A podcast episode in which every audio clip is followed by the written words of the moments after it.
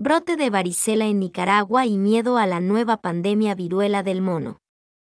Por redacción intertextual. El doctor Leonel Arguello, médico especialista en epidemiología, informa de casos de brote de varicela en niños y niñas, información obtenida de parte de colegas médicos que han atendido a los pacientes. El especialista advierte, si no había casos antes, esto se considera una epidemia y deben tomarse todas las medidas de prevención y control para evitar más enfermos y complicados. La población nicaragüense ya empieza a preocuparse por la nueva epidemia llamada viruela de mono, cuando apenas si se controla la epidemia del COVID-19 que cobró centenares de vida.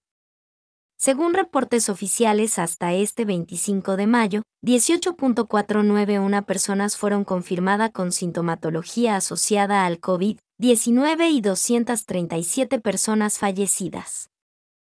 Según la Agencia de Seguridad Sanitaria del Reino Unido, la viruela de mono es considerada un pariente cercano al virus de la viruela, una enfermedad infecciosa. La principal vía de transmisión es el contacto estrecho. Puede leer también, sorteando, la salud mental en un país donde impera el asedio y acoso. Por su parte, la Organización Mundial de la Salud, OMS, añade que, la viruela del mono, es una zoonosis viral, una enfermedad provocada por el virus transmitido por animales a las personas, parecida a la viruela pero menos grave. En cambio, la varicela, según especialistas, es una infección causada por el virus de la varicela zoster. Esta enfermedad es contagiosa para personas que no han tenido la enfermedad antes o no se han vacunado. Los contagios por viruela de mono y varicela, sus diferencias. La viruela de mono o monkeypox se transmite por contacto directo o indirecto con sangre, fluidos, lesiones de la piel o la mucosa de animales infectados. En cambio, el contagio de la varicela es mediante el contacto directo con el sarpullido. Puede propagarse el virus cuando una persona con varicela tose o estornuda, según la plataforma de salud Mayo Clinic. Tarik Chazarevic, portavoz de la Oficina Europea de la Organización Mundial del Salud, lanzó un mensaje para tranquilizar a las personas sobre esta nueva pandemia al afirmar que la viruela de mono generalmente no se propaga fácilmente entre las personas, ya que requiere un contacto cercano. Este brote es controlable ya que el riesgo para el público parece ser bajo. Sin embargo, requiere una acción inmediata de los países para controlar el potencial de una mayor transmisión, advirtió. Hasta hace cinco días, se han registrado personas con viruela de mono en algunos continentes. El 6 de mayo el Reino Unido identificó el primer caso, en Londres, Portugal, España, Estados Unidos, en Canadá, Italia, Suecia.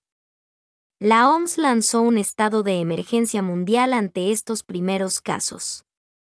Por el momento la OMS indicó que la vacuna contra la viruela conocida de antelación es bastante eficaz contra esta nueva pandemia viruela del mono protegiendo a un 85% a las personas la severidad de la enfermedad.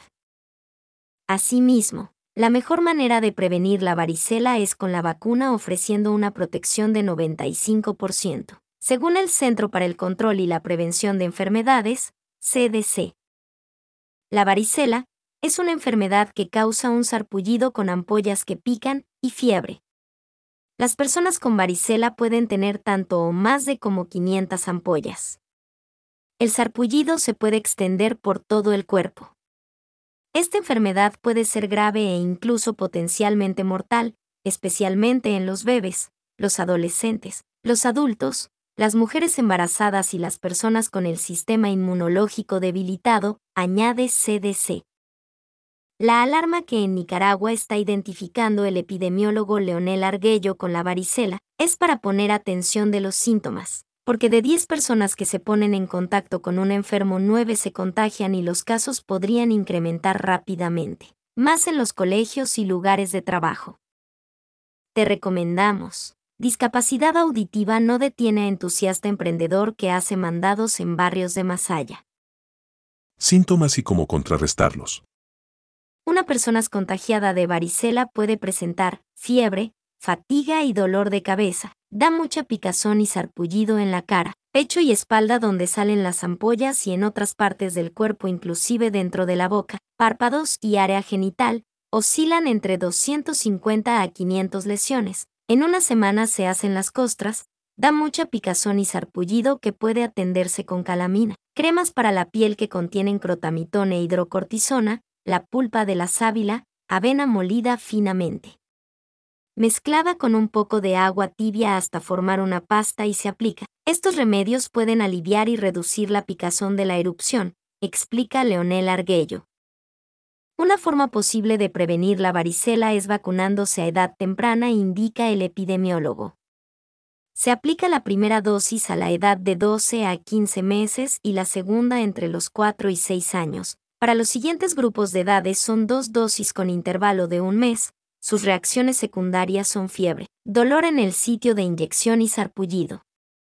No se pone alérgicos al antibiótico neomicina o los que tienen anafilaxia ni a las embarazadas. Otras de las recomendaciones que brinda, en caso de contagio, es que en el hogar se debe tener cuidado en el uso de ropa de cama, toallas y mantener un lavado constante de manos con abundante agua y jabón, y tomar acetaminofén para la fiebre si lo hay.